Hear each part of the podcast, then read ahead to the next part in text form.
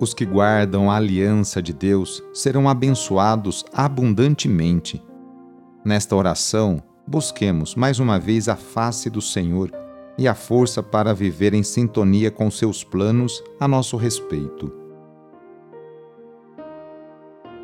Iniciemos esta oração traçando sobre nós o sinal da cruz, sinal do amor de Deus por cada um de nós. Em nome do Pai, do Filho e do Espírito Santo. Amém. Senhor nosso Deus, nosso Pai, nós cremos em vós, nós esperamos em vós, nós vos amamos, nós vos agradecemos este dia e vos damos graças porque estamos com vida.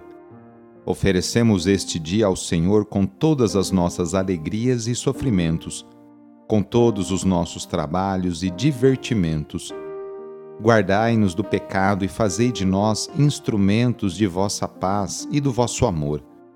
Ajudai-nos a observar vossos santos mandamentos. Amém.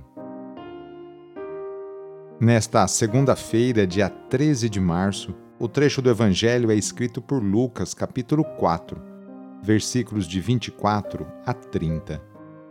Anúncio do Evangelho de Jesus Cristo segundo Lucas Jesus, vindo a Nazaré, disse ao povo na sinagoga: Em verdade eu vos digo que nenhum profeta é bem recebido em sua pátria.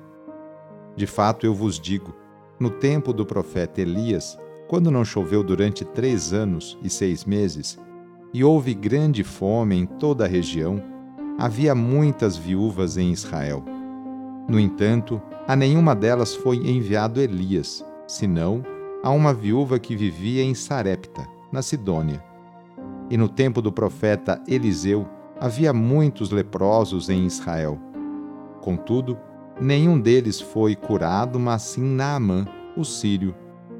Quando ouviram estas palavras de Jesus, todos na sinagoga ficaram furiosos. Levantaram-se e o expulsaram da cidade Levaram-no até o alto do monte sobre o qual a cidade estava construída, com a intenção de lançá-lo no precipício. Jesus, porém, passando pelo meio deles, continuou o seu caminho. Palavra da Salvação. Ao citar dois episódios que tiveram como protagonistas os profetas Elias e Eliseu, Jesus desperta a curiosidade dos ouvintes é que esses profetas eram tidos em alta consideração pelo povo de Israel. Entretanto, Jesus não lhes apresenta um conto de fadas. Quer mostrar que os pagãos foram mais acolhedores e abertos à palavra do Senhor.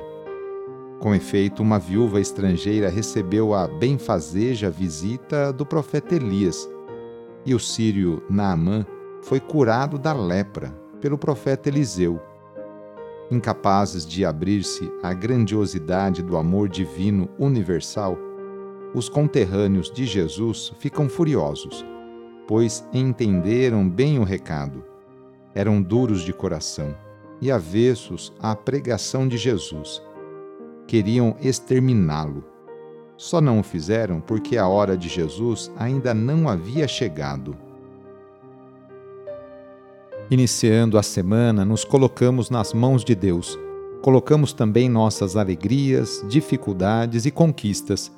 Agradecemos juntos a Deus as oportunidades que Ele nos concede para praticarmos o bem e a justiça no cotidiano. Invoquemos neste dia a bênção sobre o ambiente de trabalho, por intercessão de São José, esposo de Maria e padroeiro de todos os trabalhadores, rezando. Ó Deus, nosso Pai, eis-nos aqui para iniciar uma nova semana de trabalho e exercer nossa profissão com dignidade e amor. Oferecemos nosso suor, lutas, alegrias e dores. Agradecemos pelo emprego e pelo pão de cada dia. Pedimos em especial pelas pessoas desempregadas. Faze com que superem com fé e esperança essa dificuldade. Senhor Deus, Inspira-nos a sermos bons profissionais e justo com todos.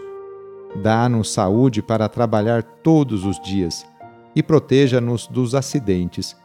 Concede-nos e aos nossos companheiros de trabalho uma jornada feliz e abençoada. Enquanto nós trabalhamos, guarda também a nossa família e a nossa casa na tua paz.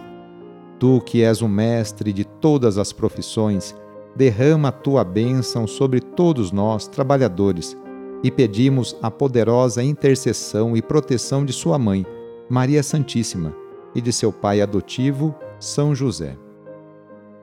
Ave Maria, cheia de graça, o Senhor é convosco.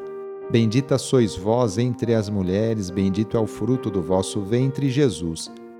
Santa Maria, Mãe de Deus, rogai por nós, pecadores, agora e na hora de nossa morte. Amém.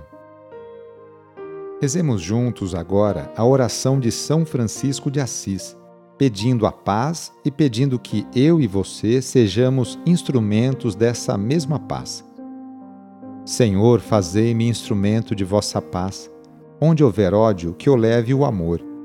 Onde houver ofensa, que eu leve o perdão. Onde houver discórdia, que eu leve a união.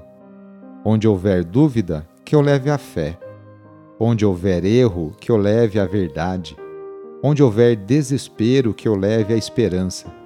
Onde houver tristeza, que eu leve a alegria. Onde houver trevas, que eu leve a luz. Ó Mestre, fazei que eu procure mais consolar que ser consolado, compreender que ser compreendido, amar que ser amado, pois é dando que se recebe, é perdoando que se é perdoado e é morrendo que se vive para a vida eterna. Amém. A nossa proteção está no nome do Senhor, que fez o céu e a terra. O Senhor esteja convosco, Ele está no meio de nós. Pela intercessão de São José, desça sobre você, sobre o seu trabalho, a bênção do Deus Todo-Poderoso, Pai, Filho e Espírito Santo. Amém. Foi muito bom rezar com você hoje. Se esta oração está te ajudando, eu fico muito contente. Então envie o link da oração para seus contatos, familiares, amigos, conhecidos. Eu sou o padre Edmilson Moraes, salesiano de Dom Bosco, e moro atualmente no Colégio Salesiano Santa Terezinha, em São Paulo.